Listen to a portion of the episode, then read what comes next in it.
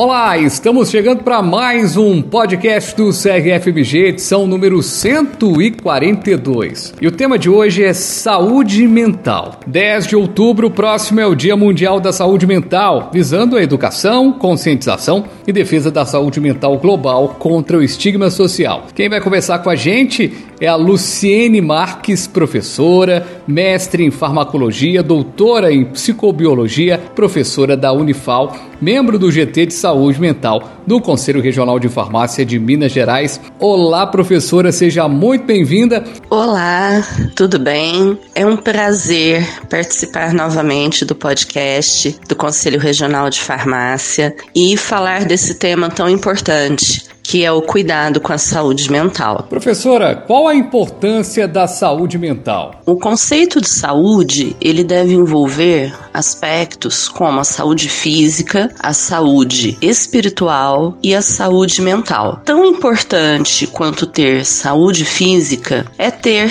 a saúde mental, até porque o nosso sistema nervoso, o nosso cérebro, ele comanda o nosso organismo. Portanto, se né, eu tenho um transtorno mental, eu vou ter também consequências na minha saúde física. Por isso é tão importante, né, cuidar da nossa mente, cuidar de como nós enfrentamos as dificuldades do dia a dia. É tão importante desenvolver, por exemplo, a resiliência. Uma pessoa resiliente, ela consegue se adaptar melhor às intempéries, às dificuldades que vão aparecer no decorrer do caminho. Agora é interessante a gente destacar o que são os transtornos transtornos mentais? O termo transtornos mentais, ele é utilizado para definir alterações que ocorrem em relação ao humor, ao comportamento e ou raciocínio. E essas alterações, elas normalmente fogem daquilo que é considerado normal na sociedade. Além disso, é importante destacar que para o indivíduo apresente um transtorno mental e seja considerado um transtorno transtorno mental, este vai gerar sofrimento tanto para o indivíduo que manifesta o transtorno, como para as pessoas que vivem ao seu redor. Quais são os mais comuns? Os transtornos mentais mais comuns são os transtornos de ansiedade, lembrando que a ansiedade ela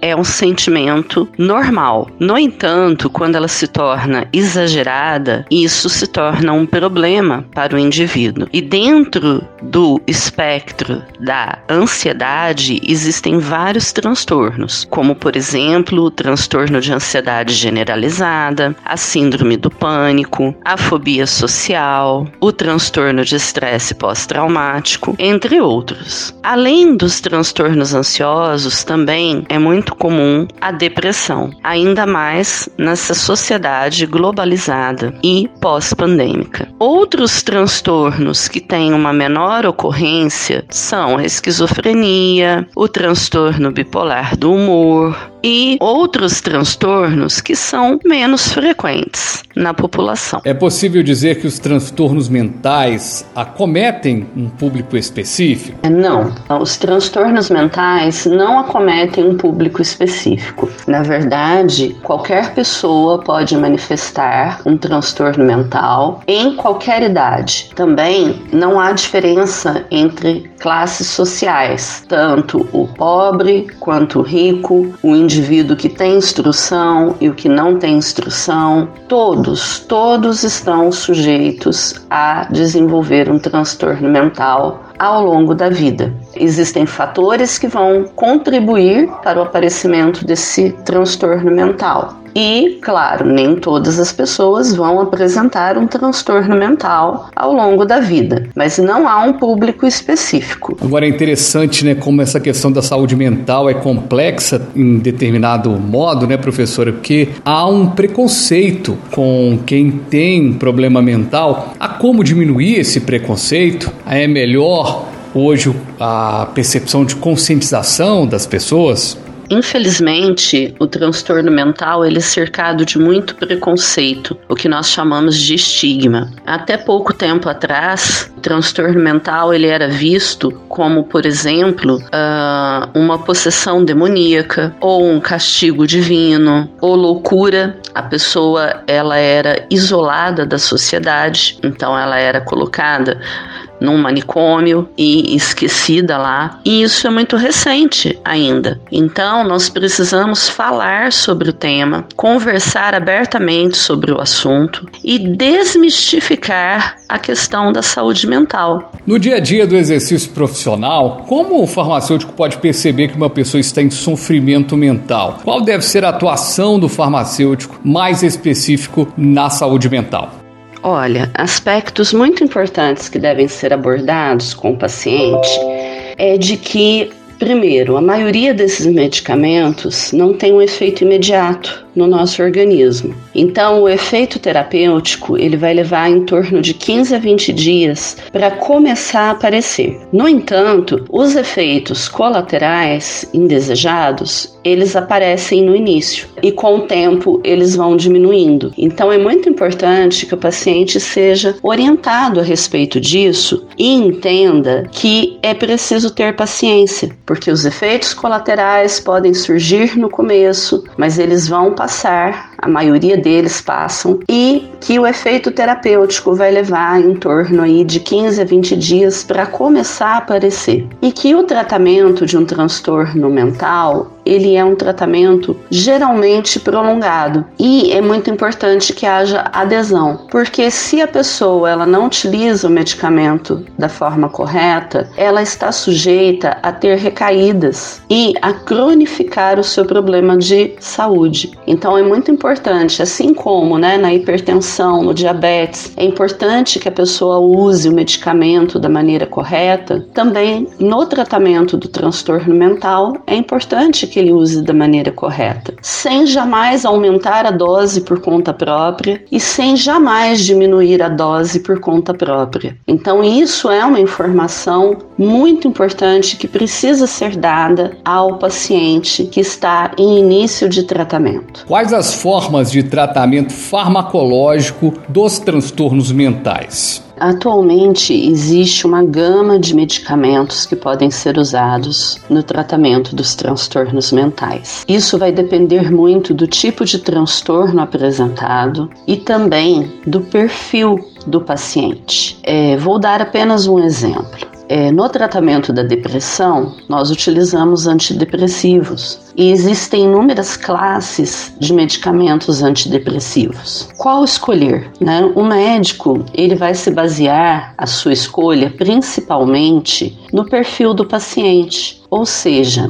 por exemplo, um paciente que já tem sobrepeso ou obesidade, para ele talvez não seja interessante utilizar uma amitriptilina ou uma mirtazapina, porque são fármacos que podem levar a ganho de peso. E este paciente ele já está, né, com sobrepeso ou obesidade. É, no entanto, se eu tenho um paciente muito magrinho que está com insônia, né, ele não consegue dormir bem, além da depressão, é, a mirtazapina pode ser interessante, porque ela vai levar a um certo ganho de peso, e isso é bom, porque o paciente está muito magro, e ela também é, gera sonolência.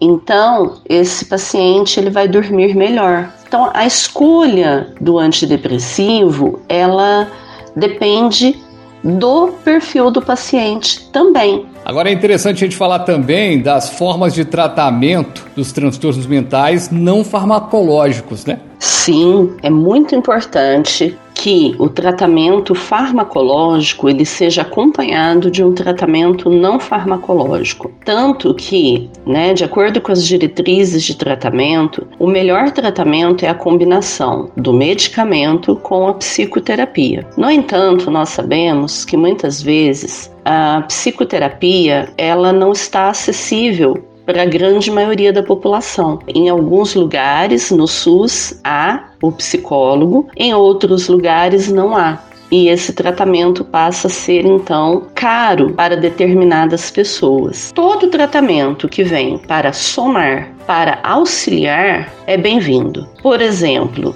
o uso de florais, o uso de fitoterápicos, o uso de óleos essenciais, ou seja, aromaterapia, também a acupuntura e também né, a auriculopuntura. Então, são tratamentos que nós chamamos de integrativos e complementares. Por que o medicamento para a saúde mental não pode ser interrompido sem orientação médica, professora? Todo tratamento ele tem um período para que ele seja eficaz para que dê resultado. Então, se a pessoa ela interrompe o tratamento, ela vai ter recaídas e aí ela vai ter que começar tudo de novo. Com isso, ela está cronificando o problema dela. Então, é muito importante que seja utilizado da maneira adequada, com a dose adequada e pelo período adequado. Perfeito. Conversamos com a professora Luciene Marques, mestre em farmacologia, doutora em psicobiologia, professora da Unifal, membro do grupo de trabalho de saúde mental do CRFMG. Professora, quero te agradecer pela participação aqui com a gente e quer deixar uma mensagem final sobre esse tema que discutimos aqui, o Dia Mundial da Saúde Mental, a prevenção dos problemas e transtornos mentais. Bom, eu quero agradecer muito ao convite. Gosto muito de falar desse tema, então para mim é uma, um prazer e quero convidar os farmacêuticos, né, nossos colegas, para é, se interessarem mais pela área da saúde mental. Nós precisamos muito de profissionais capacitados, de pessoas que queiram trabalhar nessa área. É fundamental como eu disse no início, nós estamos num mundo globalizado, numa era pós-pandemia em que o número de transtornos mentais ele aumentou significativamente. Então é muito importante que os farmacêuticos assumam esse papel e auxiliem as pessoas com transtornos mentais. Mais uma vez, muito obrigada pelo convite e até mais.